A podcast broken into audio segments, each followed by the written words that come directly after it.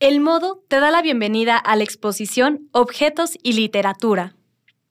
A 11 años de su fundación, El Modo conmemora este aniversario con la exposición Objetos y Literatura, un proyecto curatorial y museográfico de Luis Rodríguez, integrado por una selección de 46 fragmentos literarios y cerca de 800 piezas de nuestro acervo.